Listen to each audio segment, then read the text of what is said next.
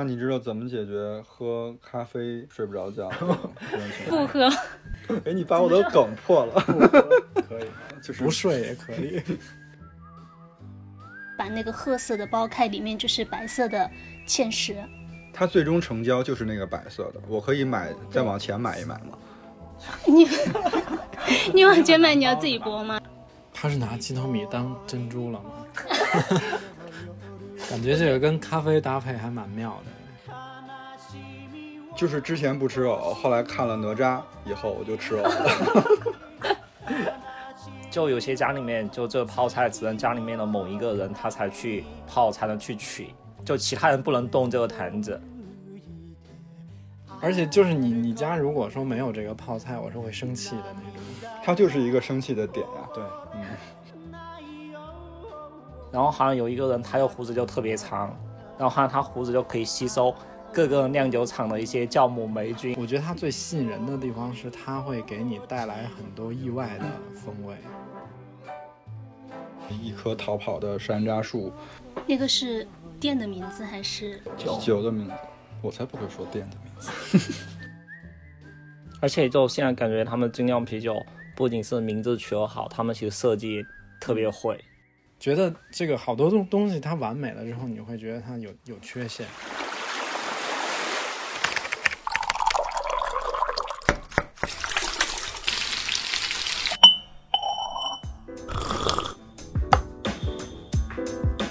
我们需要工作，需要闲暇，需要想象力以及一些理想主义。我们想要潜入生活，听见城市的风味。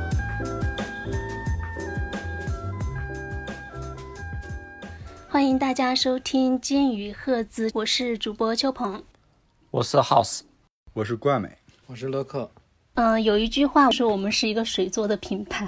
嗯，这一期的话，我们就想围绕这个“泡”这个字，比如说泡茶呀，然后嗯、泡菜 泡澡，泡泡澡啊，泡澡也可以，游泳也算泡在水里吗？对啊，对啊。刚开始想到这个主题的时候，到现在已经过去一个多月了，泡了一个多月。先捞起来。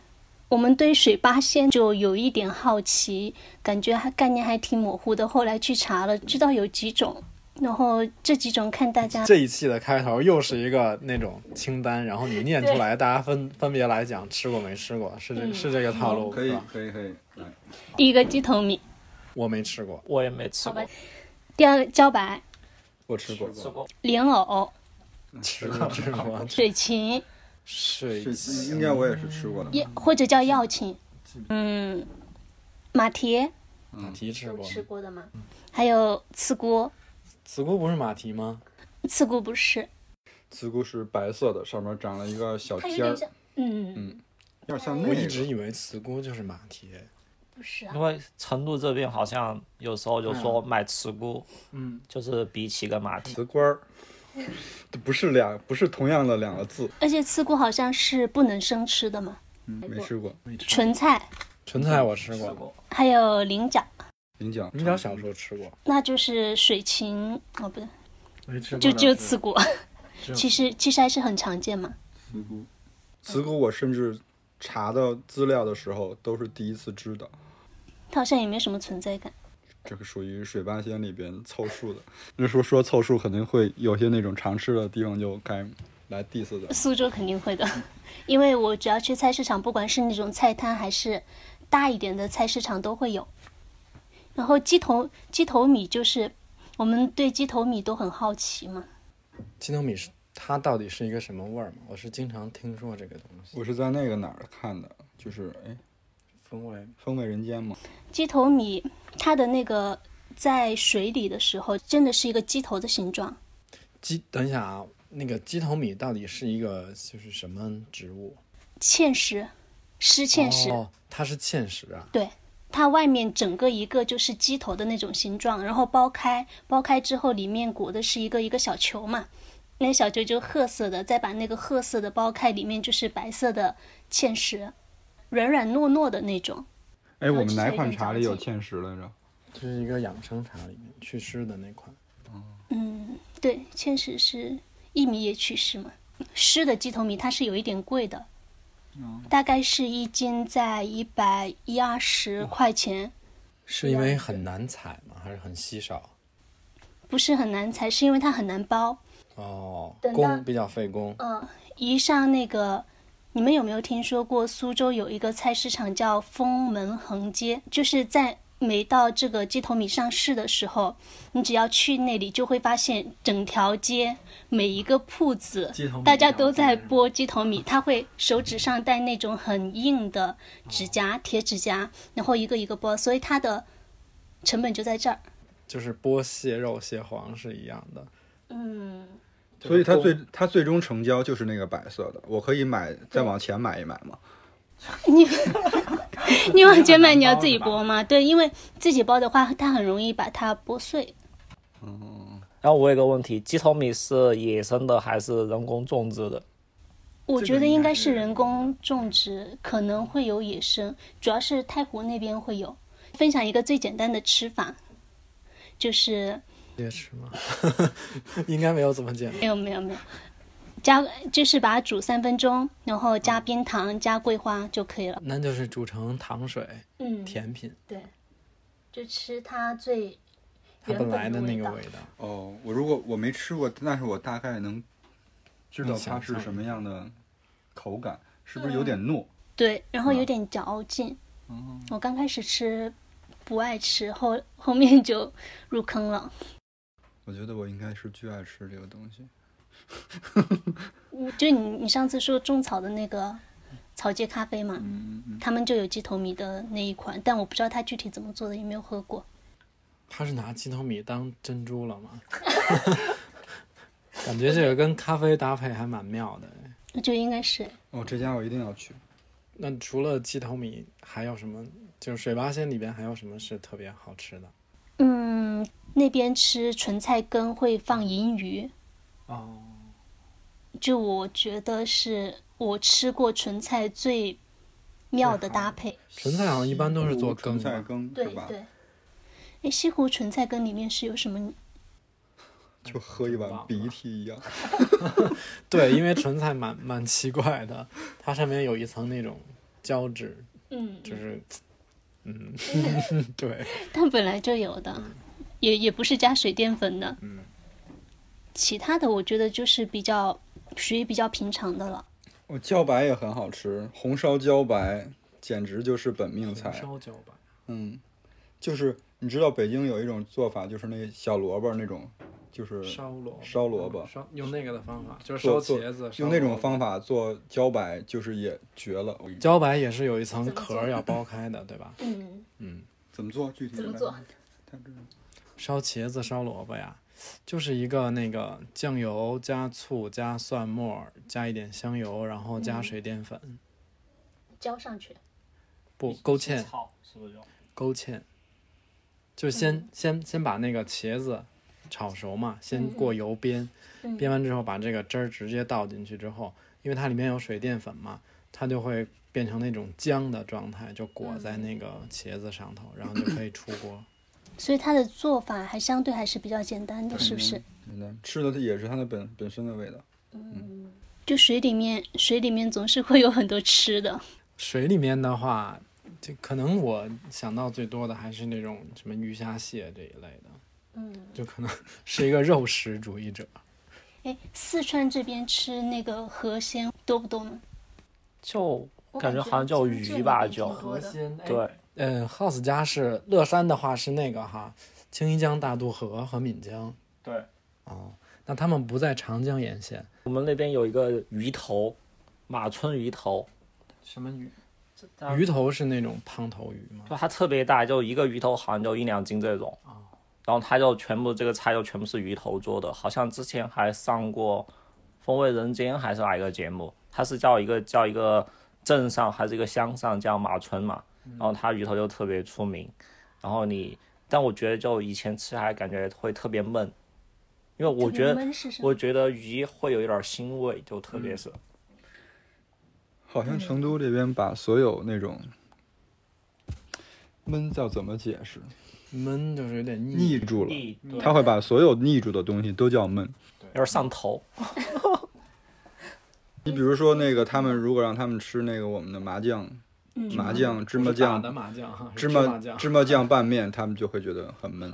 但我觉得麻酱挺好吃的。那你是少数我认识的可以接受麻酱的四川人。除了四川人，其他地方也很难接受。哦，好，藕其实还藕有两种，是吧？一种是脆的，脆的，一种是，一种是拉丝的。都拉丝，但是一种是脆的，一种是糯的，它是品种不一样，还是做跟做法有关系？品种不一样。不一样吧？而且他不同之前那个家里亲戚教我说，你要买那个藕，看它是脆的还是那种粉的，要数那个孔。后来我心想，那直接问老板就好了。就那种粉的藕煮出来是那种嘛，就糯的那种藕，它煮出来是红的，红色的对对对脆的是白的，就白色的。藕还挺奇妙的，因为我之前不知道，就它还是挺本土的一个食材。然后本土是说在中国还是在在？中国，在中国，嗯，然后因为之前就去那个欧美，尤其是有一次去澳洲，他们那儿是没有藕的，是前几年才开始有了这个品种，就有了这个东西，这个物种。之前他们是没有种藕这种东西，是从中国引过去的吗？我不知道是直接进口的，还是说在当地有种。反正因为当时去的时候，就是华人朋友就给我讲说这两年可以吃到藕了。然后我们正好去一个那种周末的那种市集上面，嗯，它有那个 food truck，就是那种零食的那种做做小吃的，有一个炸藕片儿还挺好吃的。然后就他说这两年能吃到藕，还挺高兴的。然后我觉得那个藕带还挺好吃的。哦，我前两天差点买，就是去那个逛河我在马的时候做那个泡菜，对，就就夏天夏天吃起来就特别清脆酸爽，就在冰箱里再冻一下拿出来之后，夏天吃一下就特别好。藕带就是未成年的藕，我以为它是单独的一个，就是未成年的藕。嗯，我原来我跟你说那个就是，原来我也不吃藕。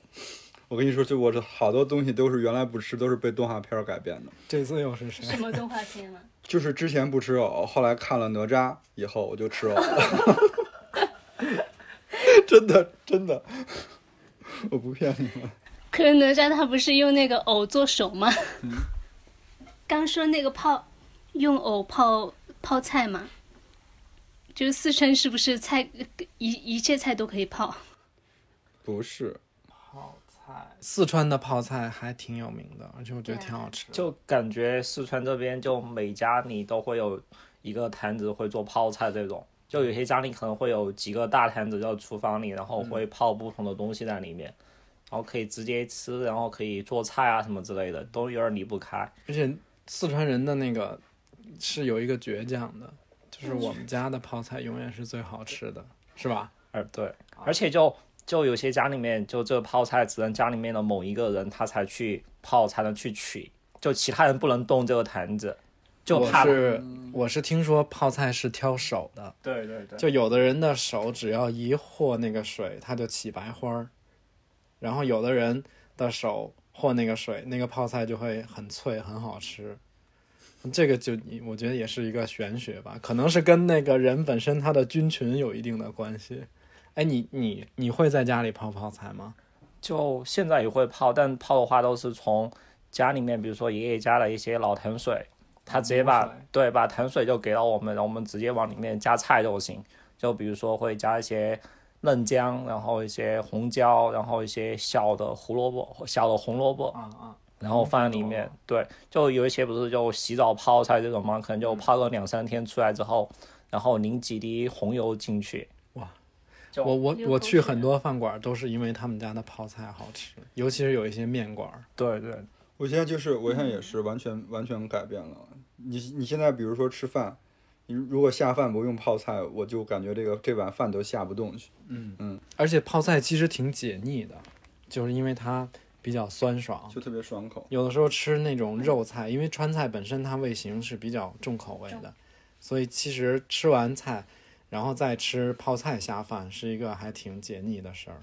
而且泡菜直接炒饭也特别好吃，我做过泡菜的炒饭，真的就超级棒就。嗯，而不是还有一个那个，而且就是好多是不是那个来成来成都旅游的人都不知道，那泡菜是免费的，其实对对，绝大多数有一些饭馆会是免费自取。有些饭馆会那个他做的比较精品的，比如他用的食材有那个什么莴笋啊这种相对比较精品的，他会卖。但是大多数的，尤其是街边的那种小小馆子，反正就是你们家如果这个有主食没有泡菜，是一个感觉是一个缺失。它不完整，它就不完整。对啊其实就是那种他他虽说他卖这道泡菜，但是你管他要泡菜，他还要给你端上来一个，就是不是他卖的那种。免费版的，嗯就是平替，对，所以这个是个知识点啊，大家来成都玩就要泡菜吃。就是在成都，比如说你你吃完饭，你吃完菜了，你你想吃米饭的时候，你就跟说老板打饭，打点饭，对吧？然后就顺手就会说一句有没有泡菜嘛，再打点泡菜，这是一个很正常的，不是一个就是不合理的要求。不是要就就吃了火锅，吃了串串之后，不是大家会习惯点蛋炒饭嘛？就就蛋炒饭基本上是跟泡菜会一起端上来了，就。而且就是你你家如果说没有这个泡菜，我是会生气的那种，就真的。就是。就理所当然。它就是一个生气的点呀。对，嗯，而且我现我听说好像现在那个重庆有一些火锅，他就还拿泡菜当成一个呃去噱头也好，或者说一个营销的方式，就他们家泡菜很好吃，然后可以随便免费打包。哦，从莲藕说到泡菜去了哈。对啊，其实很想多说一些泡菜水，但我们没有去研究。就我之前是泡过，但是失败了，那你的泡菜水从哪里来？自己自己弄，自己做，自己开坛。哦，然后我分析这个失败的原因，主要是那什么，因为我觉得这个有点不太适合我的生活节奏，就是泡菜要越泡才会越好吃。你如果这一坛子里面你经常不在家吃饭，吃不完，老泡在那儿，这坛水就坏了。对，好像是就比如说泡菜，你先泡几天之后，你不吃，你必须要把它捞出来，然后重新放新的菜进去。比如说一周之内，你就必须要持续不断的给它换。就如果你一直不动的话，它以后味道可能就会生花。你们知道生花吗？就是会长白花儿，会会变质。它就表面会有层霉菌，然后就一层白色的。对，然后你还是可以抢救它一下，但有一次我彻底放弃了，就是因为其实那个泡菜坛坚持了一段时间，但是后来有一次，因为我就是之前就出国旅游，走了大概有一周到半个月，反正挺长时间的，回来之后就已经完全没法拯救了，就是惨不忍睹了。所以泡菜它跟我们之前的生活习惯关系我觉得比较适合家庭，嗯，一个家庭就是比如说人比较多，它的消耗也比较大，每天基本上都要都要去吃它才行，是吧？对，或者是比如说你家长泡了之后，哎，我分给孩子点儿，分给这家点儿，嗯分给那家点儿，对。哎，它是不太不太适合现在这种比较快节奏的生活，独居生活。而且每家泡菜的味道都会不一样的，就差别会特别大。虽然说就相同的配料放进去，但就还是刚才乐克说，可能跟那个人他手上的一些。对手不一样，就会泡出来味道就完全都不同。哎，那那个就是那那个泡菜本身，比如说它有的有的是偏咸的，是吧？有的是偏酸的，有的有的偏甜的，这不是后来放的。偏甜的话会加糖，呃，偏甜就是加糖。对他们以前泡菜的话会加糖精，就糖精就甜度会是冰糖、白糖的很多倍嘛，就特别甜。但后来不是觉得糖精就不是特别好嘛，对身体，然后后来有些会加冰糖之类的。一般泡菜就是坛子里出来是什么味儿，基本就是什么味儿，它很少再去料理它，只是会比如说浇一勺红油、熟油、海椒这种。就泡菜你放在从就加在碗里之后，然后滴几滴红油，你看到呃晶莹剔透的红油慢慢顺着泡菜就滴下去的时候，感觉就特别。觉得好默默的咽一个口水。啊！然后这时候再配二两面，那天录完我就怒怒回家吃了二两面，真的。其实那个就是好多原理是通的，就发酵这件事儿啊，因为除了泡菜，其实有嗯有很多食物或者是饮料，它都是发酵的，比如那个对啤就几大这种原酿酒嘛，葡萄酒，然后啤酒或者我们那个黄酒跟日本清酒，它也都是一个发酵的原理。然后那个大胡子精酿呢？哦，对，就之前看到看到一篇文章，就说美国他们有一个叫大胡子精酿还是什么的，然后他们美国不是就精酿啤酒最早是从美国那边慢慢就发展起来的嘛？对，然后就他们也也会像有一些协会之类的，就现像今年现在不是国内也有一些什么北京精酿协会、上海精酿协会这种，他们那种协会就比如说一些啤酒酿酒师就会去每年会有一段时间去各地的一些不同的酿酿酒厂去逛一下，去拜访一下之类的。然后好像有一个人他的胡子就特别长，然后好像他胡子就可以吸收。各个酿酒厂的一些酵母霉菌，然后他就回到自己的酿酒厂之后，他就会把胡子剪下来，然后自己酿酒，就直接放在啤酒发酵池里，就直接发酵。这个有点野菌发酵的范畴了，就是杂菌发酵了，已经就好像还挺有名的，好像还得过一些啤酒精酿的一些什么大奖之类的。但如果你想起来是胡子一起发酵了，可能会觉得还是有点不怎么能接受，不能对，不能细琢磨。他们好像就是要让这个啤酒有有更不一样的风味儿，就是好像要加好多，这个比较探索的探索性的。对精酿的话，它还是主打一个风味这个东西，因为它是反工业啤酒的，它是从这个里边出来的，所以它还是。首先有一些比较传统的一些欧洲的酿法、发酵方式，然后另外就是它的自己的这个创意的，比如增味啊，或者是它的一些酒花的一些调配。这个是不是就会特别深？嗯，不能深挖，我觉得这深挖有一这一期都不够。现在不是特别流行那种自己家酿嘛，家酿啤酒。嗯，有很多精酿爱好者是自己在家酿的。它这个难吗？就是门槛其实不太高，嗯，也不是不太高吧，但是你还是要系统的去了解说这个它的一个理论知识之后再去实践。有那个淘宝上有卖那个精酿家酿啤酒 大套装的那种，就那种类似于工具箱的感觉，就是给你这套东西，你就回家就自己就可以做做那个精酿啤酒了。对，那我们还不如泡梅子酒。但梅酒跟嗯。它那个原理不太一样，美酒是一个萃取，它没有发酵了就。然后像葡萄酒、啤酒这种，它就是靠原本的，比如说麦芽或者是葡萄本身去发酵而产生的各种风味。这个泡美酒有一点像增味的那种感觉。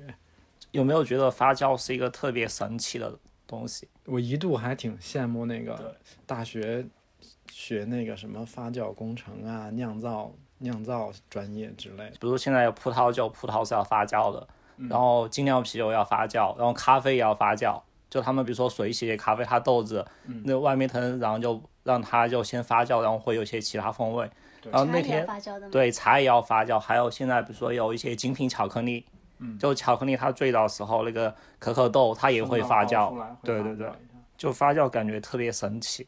发酵其实它它是一种就是自然的转化嘛，但是它往往就是，我觉得它最吸引人的地方是它会给你带来很多意外的风味，就是我原来比如说，嗯，这个葡萄它基本就是一个葡萄水果味儿嘛，但我通过发酵，通过过桶这种陈酿再转化，然后其实会产生很多，比如说像，嗯，一些其他的，比如说。葡萄酒里面会有什么水蜜桃味儿啊，然后会有汽油味儿，然后会有青草的味道，甚至有橡木桶本身带来的那种味道，然后甚至有一些是有烟熏味儿等等。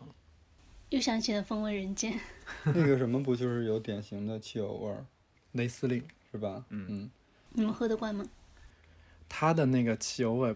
不会让你产生那么大的不愉悦，就它没有那么刺激，还是愉悦的。我之前给那个乐克打下手，他自己在家酿那个，我酿过酿过次，酿过葡萄酒，还挺精彩的。就是是真的，是真的好好酿啊，不是那种土红酒，就是那种说隔壁王奶奶什么一层冰糖一层葡萄的这种。我们还是要用那个专业的酿酒酵母，然后用。最好是用专业的酿酒葡萄品种，如果实在没有的话，就市售葡萄也凑合可以酿，但是它风味可能要差一些。那好多东西是不是要从国外买？也不啊，就万能的淘宝啥都有。酵母很，酵母是嗯进口的比较多。因为我感觉像这种工艺的话，还是西方别的国家里会更成熟一些的。对，你说葡萄酒肯定是西方比较好，但我们中国也是有传统的这种发酵酒。黄酒，日本是清酒。就他们就说葡萄酒其实是最难的，因为就葡萄酒，你最后一瓶酒出来要靠三代人，就第一代去种葡萄，你要把这个风土给要弄好，然后第二代才去怎么学会酿酒，然后第三代才去做品牌之类的。对，就是你自己自己的那个酒厂，就是酒的这个品牌自己有葡萄园跟没有从外面买的话，在酒标上都不一样的。就法国有很多产区是这样规定的，所以有好多那个酒庄都是从种植管理开始，就相当于这个孩子赢在了起跑线上。就家里家里有园，嗯有矿，就是你看他们好多那种新西兰的那个酒庄，尤尤其是那种比较小众的那种，不是那种特别大的品牌，就是你一进去就是他们这一他们一家子，几代人都在干这一件事情，一般都是家族传承。感觉那种生活也很好。就是就我就超向往这样特别。向往的对现在特别想申请提前退休，然后去种点什么东西，酿点儿。我觉得回头你应该试试自己在家做那个做啤啤酒，然后精酿，嗯，这样 这样我就可以定制一些风味。我觉得做做精酿还蛮有意思的，因为它有一个增味的环节，就是说普通的酿啤酒其实就是那个麦芽，然后酒花和酵母这三个东西就够了。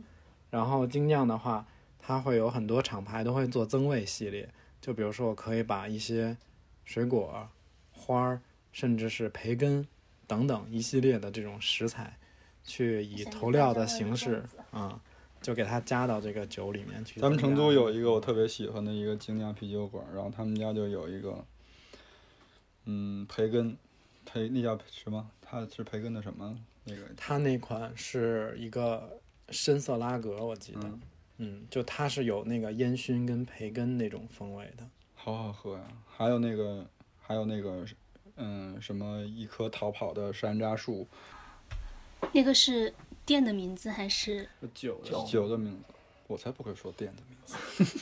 而且很刚还想问，很多精酿取名字还就蛮有想象力。他们特别会就特别会。贵阳有一个就是精酿，超有名对，是目前我也觉得国内算是最 这。就是我想去贵阳玩的理理由之一。好像杯弓蛇影啊，提过他们。很多其实都会聊，因为如果你聊精酿是躲不开他的，他在中国太有名了。他们家的酒也是那种 挺好喝，而且他们家酒的那个名字取的也好，什么爆裂鼓手，这种就是就是还蛮蛮有想象力的。最近很多饮品取名字是不是喜欢用暴、暴打原谅什么什么？什么叫暴打原谅？最近不是有那个氢爆宁、盐爆宁，嗯，啊那就跟着喜茶来的。原谅就是那个绿色，原谅色，你这是一谐音梗吧？哪 它旁边就有一个饮料的图片嘛，那个图片就绿色的呀，所以他就写暴打原谅什么什么什么。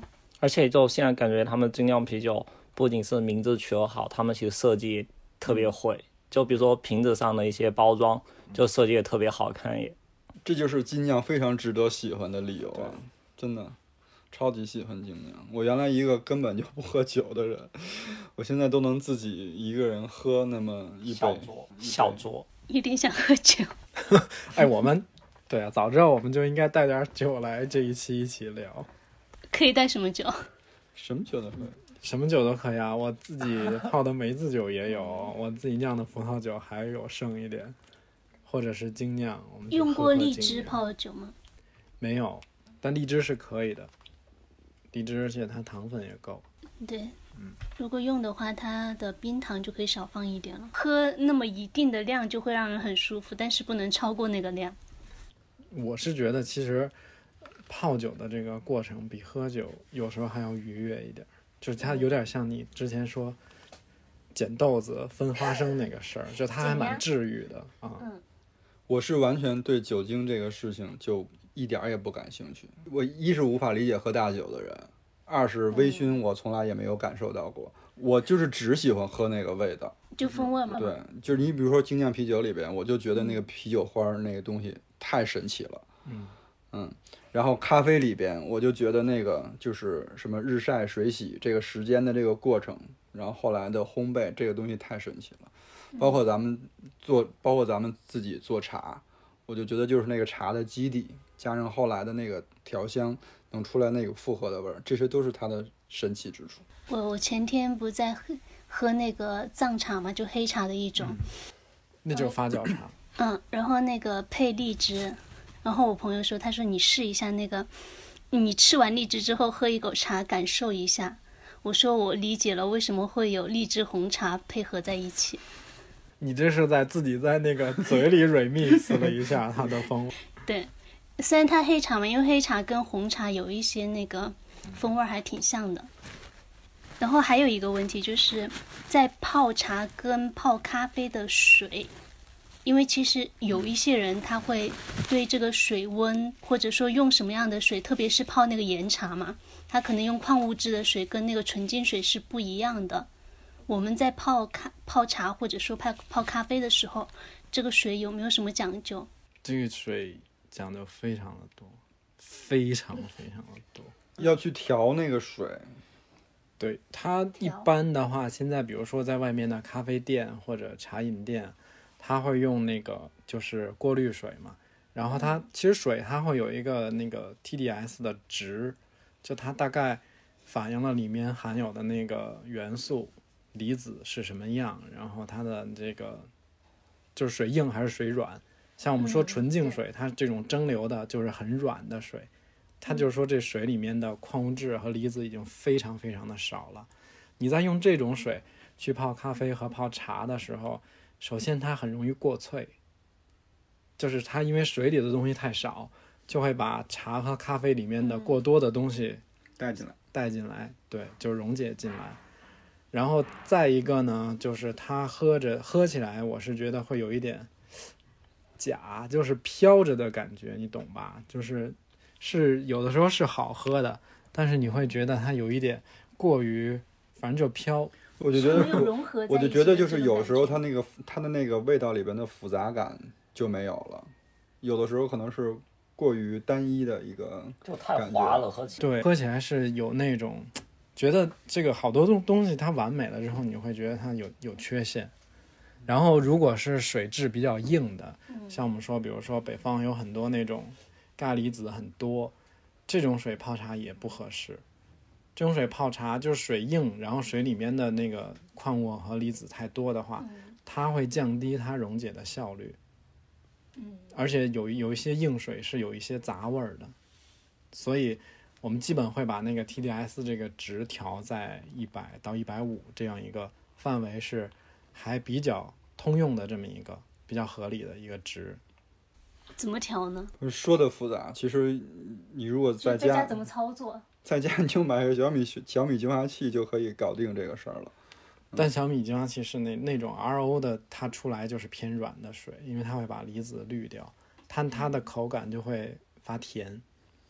然后有些更好一点的，就是水的过滤的装置，就是比较专业级别的，它会过滤完了以后再往里再重新再加东西进去。对，嗯就感觉好高科技。比如说有一些店他们会常加镁离子，加了嗯镁离子会让这个水喝起来口感是偏甜的。我觉得在家就没这么多讲究了哈。如果是真的非常好的咖啡跟茶，你就买矿泉水，就是那种不说品牌了，就有点甜，买它是可以的。我觉得在家就没必要调水了，你就注意一下水温就行了。对，我觉得那个东西不在不在那个日用范畴里面，那个东西是是商家去前端解决的问题。然后我们，嗯，我们在家冲泡，比如说咖啡和茶的话，其实最重要的一个因素是水温，尤其是茶。比如说咖啡的浅度的跟中度的，嗯，它分别需要的水，就浅度的话是需要低温一点的嘛。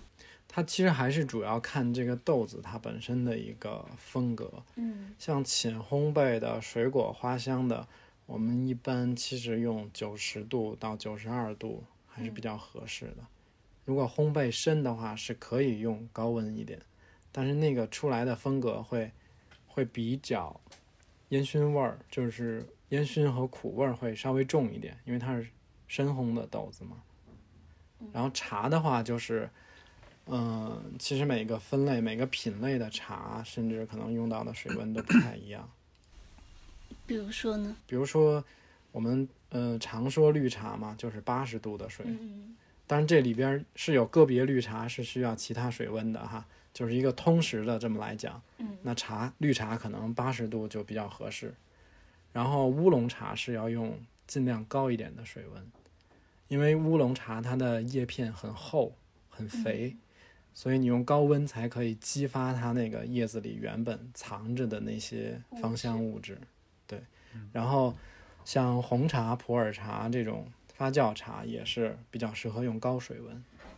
就九十五到一百这样。嗯，因为红茶和那种发酵茶就，就是喜欢喝这种茶的人，一般都是要喝它的更更那什么的一点口对，有一些甚至会拿普洱去煮着喝嘛，那就是沸水了，一直在沸的状态。老白茶也是，嗯，老白茶也是很多人去煮它。这种我就完全不行，因为我是绿茶和乌龙茶那挂的。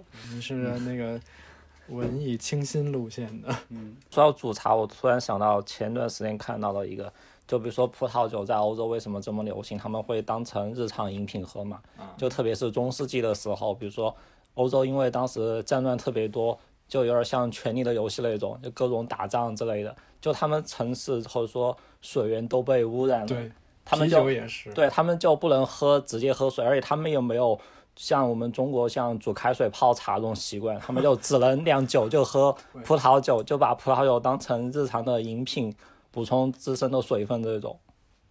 好多地方其实对于喝东西的，它的就是像像那种日常喝东西，嗯，它的排序是不一样的。像之前我们有一个朋友，他在那个他在嗯他在在墨尔本吧，是吧？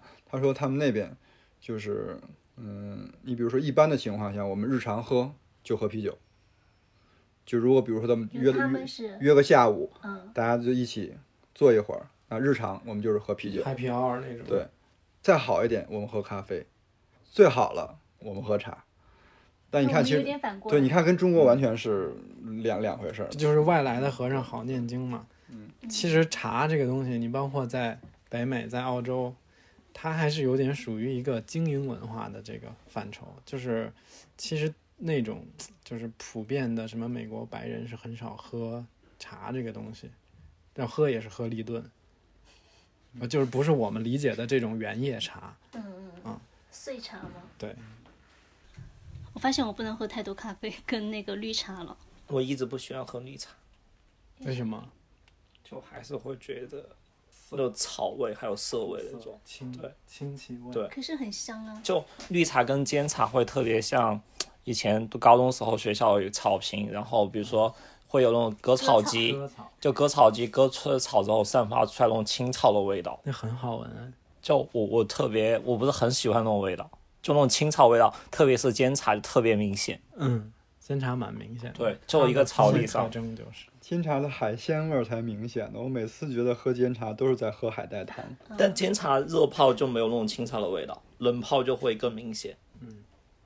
刚才双眼说，嗯，可能好多人跟跟你一样会有那个，比如喝茶睡不着觉，就咖啡因敏感这个问题嘛。嗯其实有一个小生活小窍门可以分享给大家，就是那个，如果你喝茶是觉得会影响到你睡眠或者睡不好这种状况，有一个方法，就是把第一泡倒掉。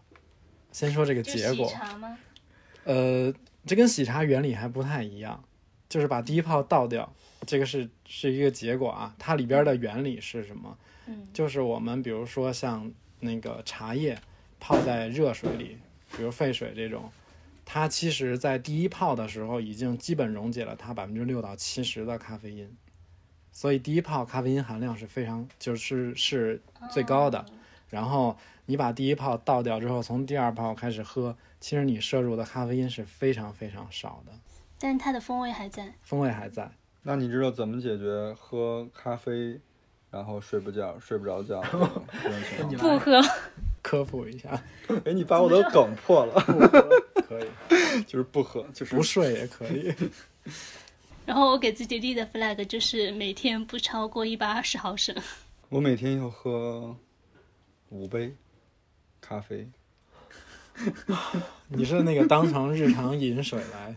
日常饮水。嗯嗯，五杯多少毫升？五杯就是可能每一杯就是两三百毫升，两百四十毫升那个杯子，嗯，两百四十毫升。那蛮多，那超过一升了呀。你以后会不会变成每天要喝五瓶精酿啤酒？我不行，我我觉得酒精在我身上的作用还是非常明显的。如果按照我们那个我们国家营养的那个指导来看的话，每个人每天比较合理的摄入咖啡的量大概是一大杯美式，就是星巴克那种大杯，三百六，呃，四百多吧，反正就是那一杯，那也很多了呀。是挺多的。就今年奥斯卡那部最佳外语片，就丹麦的那部电影叫《酒精计划》嘛，就他说就人体里应该保持一定的酒精量，就会特别好，就好像是百分之零点零五还是千分之零点零五。就如果你喝了一点酒之后，你做什么事情就状态会特别棒。这个量其实挺难控制的，有的喝着喝着就不只是这点儿。因为有人很难控制住自己，很少有能像我这种，是不是？他是那种，就是我们比如说跟朋友一起聚会之类的，嗯他是不管从几点聊到几点，这一杯是可以混到最后的。就我们可能已经加了好几轮了。上次听那个播客，我听到了，对对对对对对对，是不是上次那个？上次超哥他们啊，采访，他们跟我第一次喝酒，给他们留下了非常印象深刻的。最后要不这样吧，就是大家有什么关于，比如刚刚提到的那个喝咖啡的，呃，喝茶怎样可以杜绝不失眠的那个小妙招？如果说有 这些小妙招的话，也是有点难为大家。小妙招这一期的分享主题是生活小窍门。关于喝水的生活小窍门，我分享一个，怎么能喝水了以后半夜不起床上厕所？这个还还，嗯，你你说一下。那前两天陈小青吃陈小青老师吃了一东西，龙虱，什么东西水里的那个跟蟑螂似的，长得巨丑无比，就是正常人不会。能吃吗？能吃。说那个巨，你回头去翻吧。哎呀，是说起来都有点恶心。说那个东西吃完了以后，半夜就不会上厕所，啊？嗯一觉睡到天亮。我宁愿上厕所，真的。好了，那我们就停留在这儿嘛。反正大家多喝了水以后，就是会增加你的基础代谢，对，它是很好的。那这期我们就到这里结束了，谢谢大家收听，拜拜。拜拜。涙が